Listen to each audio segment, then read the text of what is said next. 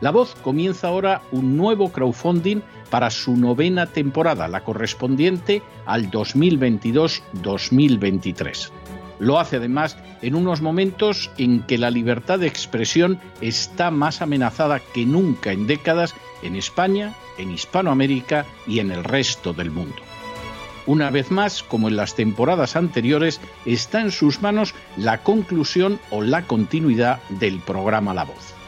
Debido a la crisis económica creciente, al cambio del dólar en relación con el euro y sobre todo a la censura del programa en redes con su correspondiente desmonetarización, en esta novena temporada nos vemos obligados a subir el objetivo hasta la cifra de 130.000 dólares. Con el crowdfunding se mantiene la emisión en directo, en abierto y de forma gratuita del programa a través de YouTube, iBox, SoundCloud, Spotify, Apple Podcasts, Google Podcasts, Tunnel y Stitcher. Además, por supuesto, de en cesarvidal.tv. De hecho, es este crowdfunding el que permitirá poder seguir emitiendo en cesarvidal.tv, ya que sin la continuidad de la voz no puede haber continuidad de contenidos en ese canal televisivo. Si la voz, tras la conclusión de esta temporada, no pudiera regresar en el mes de octubre, quizá no sucedería algo tan grave. Una vez más, habría quedado de manifiesto como tantas veces a lo largo de la historia de las naciones hispanas, que para muchos es preferible quejarse, protestar o amargarse a enfrentarse de manera práctica con un problema concreto. No pasaría nada.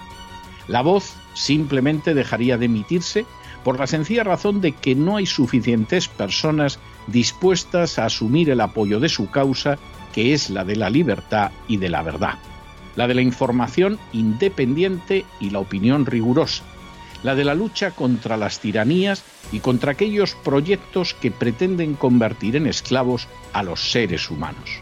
Si piensan que merece la pena seguir escuchando día a día la voz, son ustedes bienvenidos a la hora de contribuir al nuevo crowdfunding que permitirá que puedan escuchar este programa radiofónico una temporada más. Muchas muchas, muchas gracias por todo. God bless you. Que Dios los bendiga.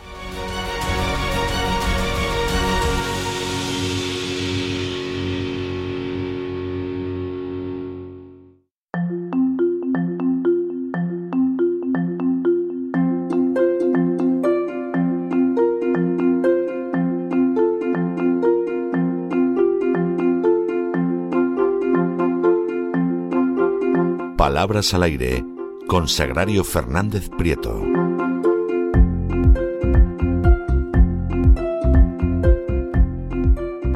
Pues aquí estamos en el programa La Voz, continuamos navegando, surcando los mares, porque esta es una travesía que vamos a hacer ahora parando, ¿dónde? En las palabras al aire de doña Sagrario Fernández Prieto. Muy buenas noches.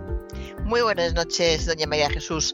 Y tenemos parada en guardarropía, que es lo que corresponde, porque cuando uno hace una escala, lo normal es que se cambie de ropa, que se quite la ropa que le pesa demasiado, los abrigos, y para eso está la guardarropía. Me parece perfecto. Perfecto. Nos ha salido, vamos. que ni pintado y por casualidad. Guardarropía es la palabra del día del diccionario académico. Es un término del teatro y significa conjunto de vestidos y objetos que utilizan los actores y actrices en una representación. También es el lugar o habitación en que se, en que se almacena la guardarropía. O sea que es tanto eh, lo, que, lo, que, lo que es, lo que tiene por dentro, como el sitio en sí, guardarropía. Y luego hay una expresión que es de guardarropía, que es una locución adjetiva, y se refiere a esas cosas que aparentan ostentosamente lo que no es. Yo no sé si se sigue utilizando, hace muchísimo que no había oído la, expresión, pero yo mm, recuerdo hace años eh, hablar de alguien y decir, es que eh, va presumiendo mucho, pero va siempre de guardarropía. Entonces yo recuerdo este guardarropía como me sonaba pues como que eran trapos, viejos. Y en realidad no es ese el sentido, pueden ser viejos o nuevos, pero la cuestión es que lo que quieren es aparentar lo que no se es. Y sí, en el, en el marco de la ciudad de provincias en la que me crié, pues ahora entiendo el sentido. Había personas que iban de guardarropía, es decir, aparentando.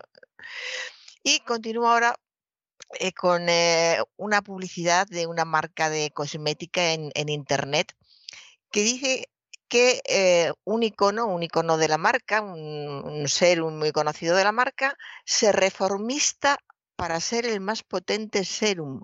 Se reformista. Es una cosa rarísima, ¿no? Sí, muy, eh, casi todos estos errores, ya lo hemos comprobado muchas veces, lo que hacen es complicar más la frase. Es más difícil el error, muchísimo más difícil el error que, que lo correcto. Reformista puede ser alguien perteneciente al reformismo o puede ser sin más una cosa perteneciente o relativa al reformismo. En este caso, lo que procedería hubiera sido un icono se reforma para ser el más potente serum. Incluso en vez de reforma, en estos casos eh, suele ser más habitual se renueva. Un icono se renueva para ser el más potente serum.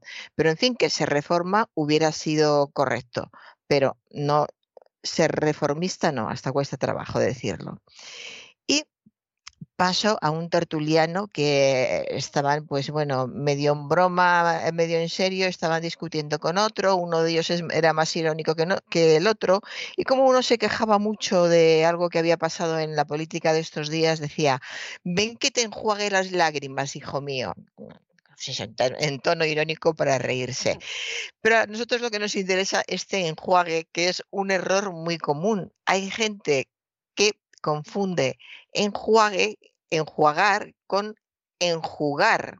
Enjuagar es limpiar la boca, los dientes con un líquido, es aclarar y limpiar con agua algo que se ha fregado con jabón, es lavar ligeramente.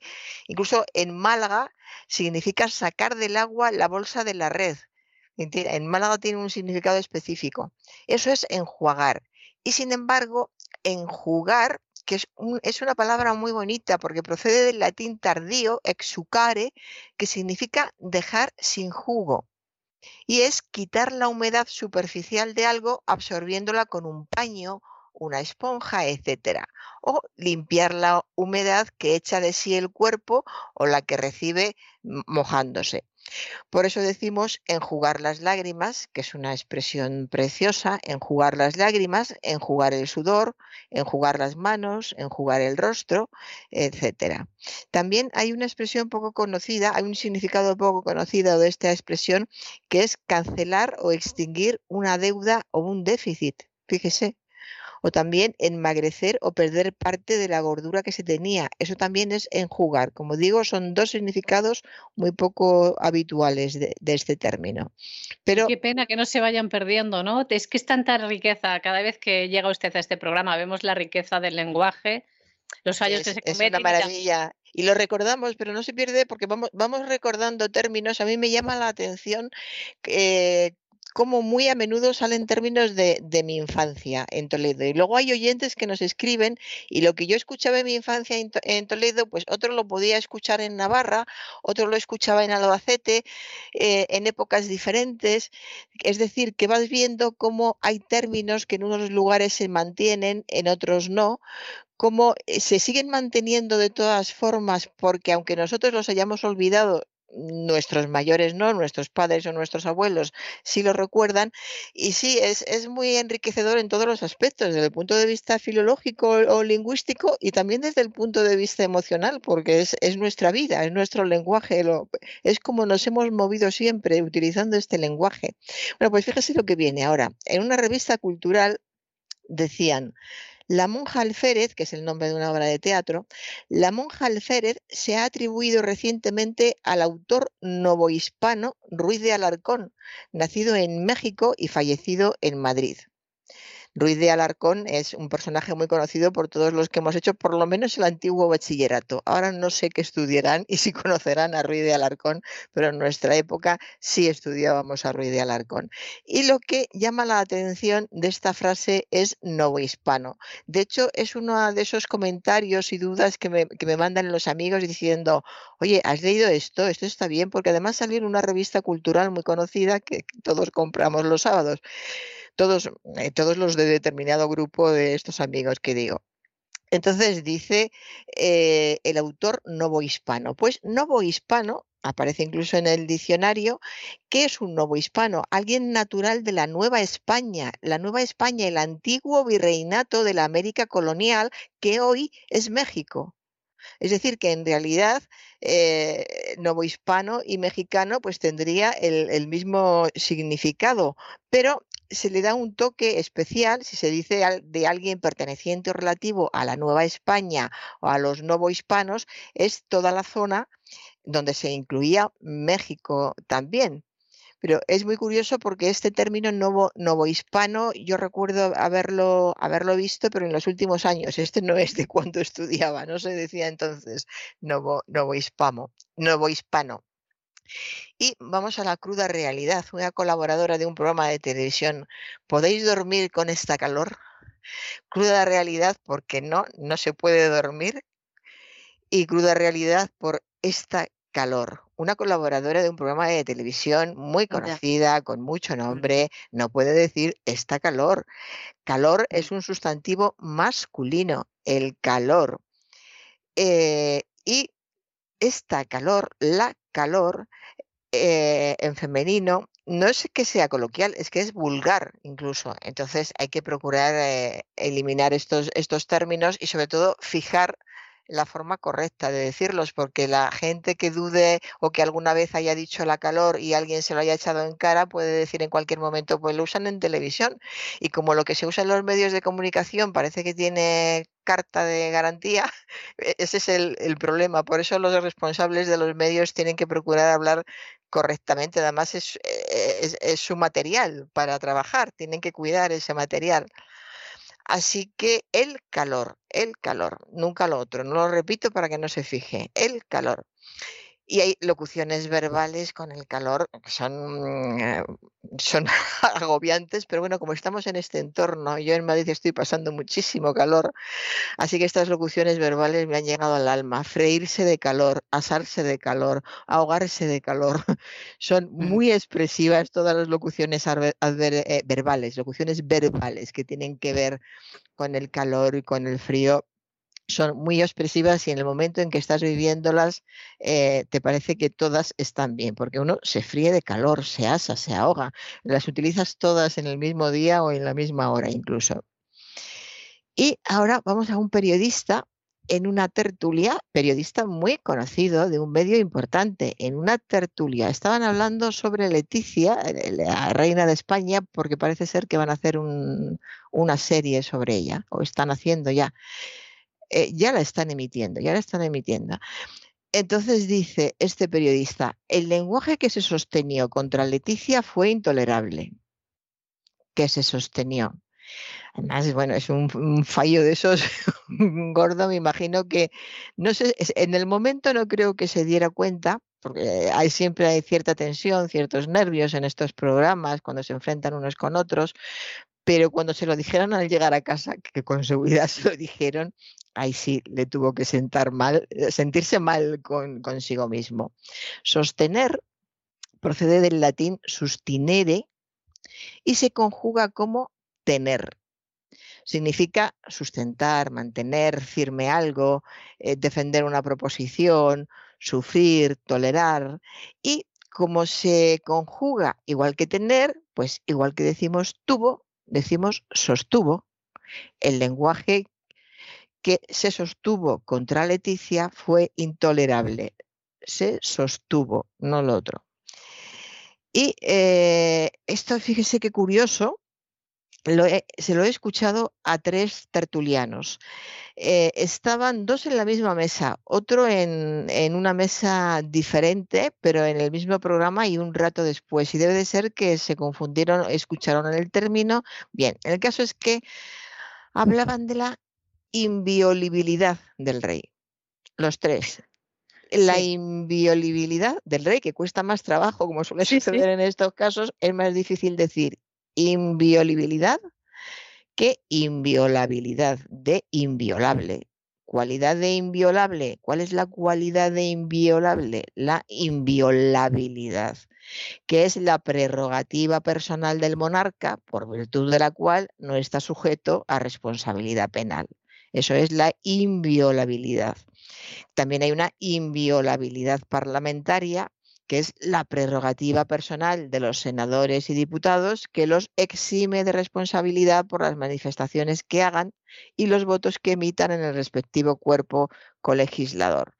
En fin, como nos interesa la lengua, en un caso o en otro tenemos que hablar de inviolabilidad, inviolabilidad. Y ahora a un presentador de un concurso de televisión. Esto ya eh, lo, he comentado otras veces, pero no, no aprenden, siguen, siguen con lo mismo. Parece que es que... No la escuchan, ¿eh? no la escuchan, muy mal. Yo soy el nexo de unión entre los concursantes y los coaches. Lo del nexo de unión parece que si dicen yo soy el nexo les falta algo pero les falta, como, sí es verdad, les falta algo, pero como lo que les falta no es necesario, se pueden ir tranquilos y continuar, pueden seguir con lo que estaban diciendo. Nexo de unión es una expresión redundante, porque el sustantivo nexo es equivalente a unión, lazo, nudo, así que es como si dijéramos es un nexo de nexo o es una unión de unión. Así que es una repetición innecesaria. Podemos sustituirla por otras, por ejemplo, punto de unión, punto de encuentro. Y si nos gusta nexo, pues venga, nexo, pero solamente nexo, sin más. Yo soy el nexo entre los concursantes y los coaches. También se podría decir soy el puente, que es lo que se diría, se hubiera dicho hace años y se sigue diciendo todavía. Soy el puente entre los concursantes y los coaches y es eh, completamente correcto y se, ha dicho siempre, siempre, soy el puente entre unos y otros, el que enlaza, que eso es lo que hacen los puentes, enlazar una orilla con la otra, soy el puente entre concursantes y coaches. Y eh, vamos a la palabra coach y, y coachers coach es una palabra de las que se va a quedar, ya lo intuíamos desde, desde, hace tiempo. Bueno, de hecho, coach se ha quedado porque se ha introducido en el, en el diccionario, se ha introducido como voz inglesa y se escribe en, en cursiva y significa persona que asesora a otra para impulsar su desarrollo profesional y personal. Es decir, ¿es correcto utilizar coach Sí, es correcto. Pero si seguimos utilizando entrenador, que es lo que utilizamos siempre, también es correcto. Hay que, hay que recordarlo. Así que esas palabras eh, que a personas de determinada edad les suenan raras y dicen, eh, hay una expresión que es muy habitual en, al citar ciertos términos, perdón, términos, y, dicen, eso que dicen ahora, coach o algo así, pues, pues algo así no haría falta porque tenemos la palabra entrenador referida al, deporte. En otros ámbitos se podría utilizar mentor o mentora, que me parece un término muy adecuado y muy bonito. Mentor eh, está tomado del griego porque Mentor es el personaje de la Odisea que era consejero de Telémaco. Fíjese qué bonito. Mi mentor eh, es fulano, o sea que se puede tener un mentor, alguien que te aconseja. Parece que si te dedicas al deporte o te dedicas a cantar en concursos, eh, ¿va mejor lo de coach? Bueno, pues puede que, puede que sí, pero Mm, hay que, hay que utilizarlo bien y hay que saber que, existe la, otra, la otra acepción que también se podría sustituir por consejero, por guía. Yo creo que en estos casos sería lo habitual. Mi, consejero me ha dicho que haga esto o mi guía me ha dicho que haga esto. También puede ser maestro, padrino. En fin, que hay otras eh, posibilidades. Siempre es, es muy raro que llegue en términos a no ser que sean términos muy recientes del, eh, mundo de, la electrónica o del mundo científico, siempre tenemos términos en castellano para, poder utilizarlos en vez del extranjerismo. Eh, un joven actor en una entrevista. Eh, estaba un poco enfadado porque no le dieron un papel en, en, una película. En realidad estaba un poco enfadado. Lo que pasa es que cuando no te dan un papel en una entrevista y te hacen en una película, cuando no te dan un papel en una película y te hacen una entrevista, lo que quieren es explotar eso, pues ver cómo te has sentado, porque han puesto otro en, eh, tu lugar y tú cómo te sientes. El chico, que es un chico encantador, eh, pues, decía que no había pasado nada, que se hace un casting y que se elige y que otras veces le eligen a él y no había pasado nada. Como yo le digo, el chico encantador. Hasta que llegó un momento en que incluso el entrevistador le dijo que naturalmente se habría sentido un outsider, un perdedor, nada menos. Madre mía. Y el, otro dijo que, ni muchísimo menos. Había, el otro, el, joven lo dijo en español correcto, ni mucho menos me he sentido eh, perdedor, repitió después. Primero dijo outsider, pero después dijo perdedor. Y también, es loser en inglés, perdedor es sí, pero, pero, pero estaba utilizando, estaba hablando en castellano, entonces podía haber dicho directamente, ni mucho menos me he sentido un perdedor. Y ya está. O ni mucho menos me he sentido, eh, si está hablando de, otra cosa, pues sería, me he sentido un, extranjero, un marginado, que es la idea que, que querían dar, un extraño. Eh, yo creo que son muchas ganas de complican, complican las, cosas y lo malo es que hemos llegado a un momento en que el, inglés tiene ya una carta de garantía para que parezca más fuerte y más importante lo que, lo que está expresando. Y ese, ese es el peligro, que ahora cualquier término en inglés no solamente es al contrario y deberíamos pensar, pero qué tontería, ¿por qué no dicen tal? Sino que como tampoco todo el mundo es capaz de sustituir la palabra inglesa, en el momento le parece que tiene más fuerza esa palabra inglesa que la española que ni siquiera se le ha venido a la mente. Sí, además el outsider este, aunque luego lo explicará usted ahora, por lo que veo es va más allá, ¿no? De un perdedor, competidor desconocido y con pocas posibilidades de éxito. O sea que ya no le dan ni la oportunidad al pobre. Claro, es, un por eso es un perdedor, un perdedor eh, total. O sea que es como un perdedor en la vida, no solamente en.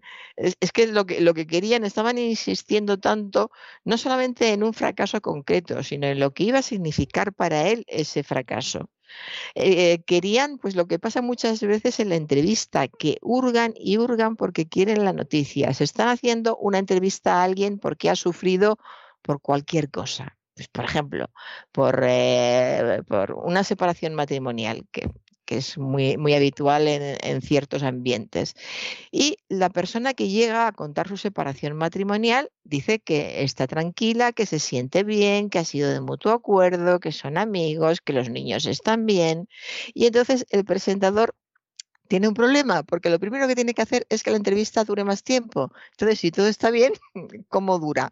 Y por otra parte, sabe muy bien que al público lo que le interesa es lo que vulgarmente, y en periodismo se utiliza mucho el término, es la carnaza, es que haya mm. sufrimiento, es que alguien llore, porque además existe la posibilidad de que alguien que llore fácilmente vaya a la siguiente entrevista, que vaya primero el marido a decir que se ha separado, que luego después vaya la mujer y le digan, pues tu marido dijo que estaba muy tranquilo, para que la mujer se enfade. Y así esto se puede alargar y se llenan muchos. Es muy penoso. Sí, sí, es la, la, la, tiranía, la tiranía de los medios de comunicación que es muy difícil evadirse de ella porque además, aunque no te importe el dinero en primer lugar, es verdad que, que pagan y la gente necesita dinero porque tiene que comer. Yo, yo lo entiendo, que hay ofertas que realmente eh, son difíciles de rechazar. Eso se entiende. Pero claro, lo malo es cuando ya se, va liando una bola cada vez más grande y acaban hablando de toda tu familia y hay cosas que ya no puedes vender, se toca el tema de los hijos, poco a poco va apareciendo el resto de la familia. Hay muchos de estos tertulianos que hablan de la prensa rosa que han crecido en los platós, que no los conocimos mientras fueron niños y cumplieron, no sé si la edad de 16 o 18 y empezaron a, a ir a los platós a contar su vida es, algo se vive de esto, es como un negocio familiar. Eh, hay gente que se va a trabajar a la fábrica a la fábrica de la familia y otros pues se van a trabajar a una televisión que, no cito porque ya sabemos todos cuáles. Y, y ahora voy a hablar de una de esas palabras inglesas que esta sí que se ha quedado, esta se ha quedado para siempre. Es la palabra fake. Oír eh, esto es un fake. Pues si te han contado eso, te han contado un fake, no te fíes de esa noticia porque es un fake. Se oye continuamente. La utiliza gente muy diferente, con nivel, eh, sin nivel. Eh, el término fake tiene una cosa a su favor frente al castellano a la hora de utilizarla. No es que sea ni mejor ni peor. Y es que un fake es una noticia falsa. Para decir lo mismo tendríamos que utilizar, eh, e, eso es una noticia falsa. No pasa absolutamente nada por utilizar dos palabras en vez de una, pero eh, eso que se llama la economía del lenguaje, por eso hemos criticado tanto ese desdoblamiento que quieren hacer algunos de eh, el médico y la médica y el ingeniero y la ingeniera y esas cosas, ¿no? Eh, la economía del lenguaje es, algo que, se lleva dentro, se quiere comunicar cuanto antes algo, que el otro entienda y reciba cuanto, antes una información. Entonces, eh, pero eso es algo tan instintivo que la mente no se para a pensar qué importa una palabra más o menos. Y por eso fake aparte de que se utiliza muchísimo y lo utiliza todo el mundo, pues se va a quedar disfrazar, fake, es disfrazar la mentira de realidad, que es lo que es una noticia falsa, pero se ha introducido y ya se utiliza y hemos desterrado lo que hubiéramos dicho hasta, hasta hace nada. Eso es un bulo.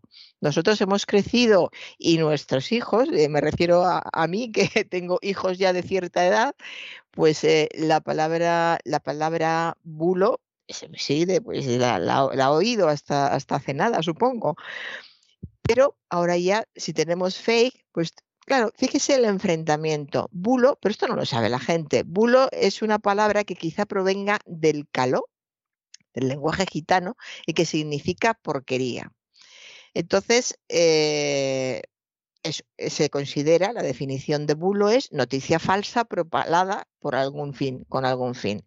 Frente a este bulo, de, toda la vida, insisto, no hace tanto que se hablaba de, bulos en, televisión, todavía alguien muy de vez en cuando, pero todavía dice eso que estás contando es un bulo. Depende mucho de la zona de, de España de donde venga, en una se utiliza más que otro.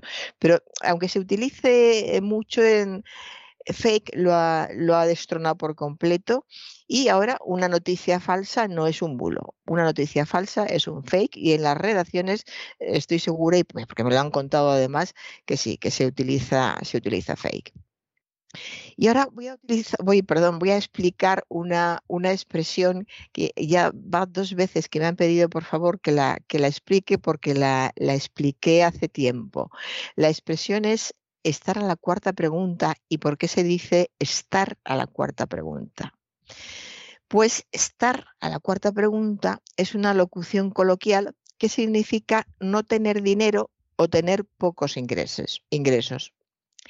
Y sobre su origen, la teoría más extendida es que proceda de los antiguos interrogatorios judiciales, en los que al imputado se le preguntaba primero por su nombre y edad, Segundo, por su lugar de nacimiento y domicilio. En tercer lugar, su religión y su estado civil. Y en cuarto lugar, por sus bienes y rentas. Normalmente, los declarantes alegaban no poseer bienes ni rentas, sino que todo su patrimonio provenía de su trabajo. ¿Por qué alegaban esto? Para no ser embargados. Cuando a lo largo del interrogatorio se hacían alusiones a este punto, los testigos se remitían a esta cuarta pregunta. Y posteriormente la expresión quedó como marca de pobreza o falta de ingresos. Como se suponía que no tenían ingresos, estaban en la cuarta pregunta, pues ha quedado ese significado y cuando decimos, pues eh, eh, este hombre está en la cuarta pregunta, pues quiere decir que no tiene dinero, que no tiene, que no tiene ingresos. Y, y, ahora vámonos a Andalucía, doña María Jesús. Ole. vamos, le, la, caleta, la caleta de Cádiz. Claro, ¿por qué no? No lo conozco, pero estaría bien, estaría bien. Nos ponemos un clavel. no hace falta, no, hace falta, pero luego hay que quitárselo todo por ir a la caleta, o sea que no hace falta. Pues Cádiz es una maravilla y, y, la caleta, sí, lo que pasa es que no es una playa grande y lo que pasa con la caleta es que hay veces, como me dice una amiga gaditana, hoy la caleta está en percochá. En percochá. Pues percochar. Primera vez que lo oigo. Primera vez que lo oigo. Sí, no, no muy común, yo porque se lo oigo a ella. Percochar sí aparece en el diccionario, eh, pero típico de, de Andalucía. Percochar en Andalucía, ensuciar, cubrir de mugre. Es decir, que ha habido tanta gente, además han celebrado unos carnavales ahora, y siempre en el último lugar en donde acaba la, la, juerga de los carnavales es en la caleta y la dejan pues en percochar y al día siguiente la gente de bien que va a bañarse, resulta que no se pueden bañar los niños, no se puede bañar la familia porque han dejado la caleta en percocha, como dice mi amiga. A la caleta, hoy a la caleta, en percocha la han dejado a esta gente. En percochar. También es bueno conocer los términos que utilizan en otras zonas de, nuestro país.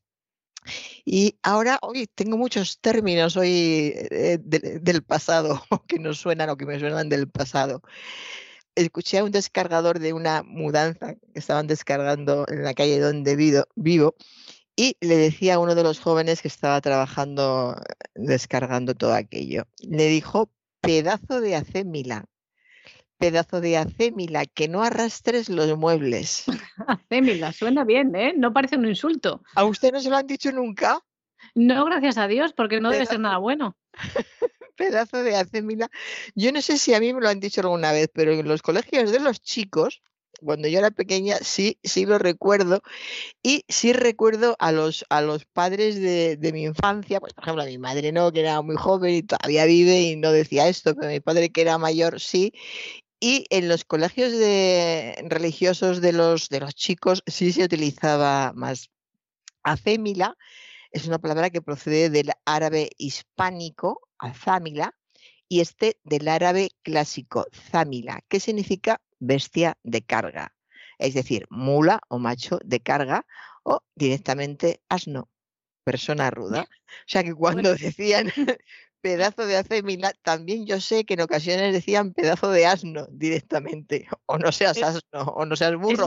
Eso, eso sí desde sonará más que un profesor de la vieja escuela, porque ahora no se utilizan estos términos con los alumnos, pero que le dijera a un alumno, pero no seas burro. No seas eh, burro, sí, era muy usado esa, esa manera de, esa pues, expresión, vamos. Donde, esté la clase de ser un pedazo de acémila que se quite lo del Vamos, es que suena de maravilla, porque como cuando te, la primera vez que lo oyes no sabes lo que es, pues te quedas igual. Sí, además claro, es si buscas que suene mal, ¿verdad? Acémila no es una palabra que suene mal, independientemente del significado. Es si suena como algo de, de, campo, como a trigo, como a sacos de trigo, sacos de algo, ¿no? Acémila. Pedazo de una florecilla también, como una florecilla. Una florecilla ya, no soy yo. bueno, pues esta era mi última palabra. Pues perfecto, sea maravilloso, cosas nuevas como siempre, se lo agradecemos. Y vamos a terminar este programa de hoy, esta sección. La esperamos la semana que viene, Doña Sagrario. Muchísimas gracias. Y nos despedimos ya. Ha llegado hasta aquí este programa de la voz y vamos a escuchar una canción que se llama eh, Grateful de Rita Ora. Estoy agradecida por la vida. A veces cuando la vida nos trae horas amargas y horas oscuras, estoy agradecida por la tormenta porque me hizo apreciar el sol. Son algo de lo que dice esta canción. Estoy agradecido por haber conocido a personas incorrectas porque me hizo apreciar más a las correctas. Y estoy agradecida por mis cicatrices porque solo hacen mi corazón, pues eso, agradecido. Agradezcamos lo que tenemos, ¿verdad, doña Sagrario? Por supuesto que sí. Yo le voy a agradecer mucho que me pase esa canción, por favor. Se la voy a pasar para que la tenga en su biblioteca musical. Muy bien, muchas gracias. Un abrazo, hasta el próximo. Un abrazo. Surcando los aires eh, durante esta hora, han estado navegando con nosotros también mm, y queremos llegar hasta aquí, pero esperarles mañana con esta canción tan hermosa de Rita Ora, Grateful, nos despedimos. Que Dios les bendiga. God bless you. El programa La Voz es una producción de Artorias Incorporated y al amparo del derecho a la libertad de expresión no se hace responsable de las opiniones vertidas en el curso del mismo.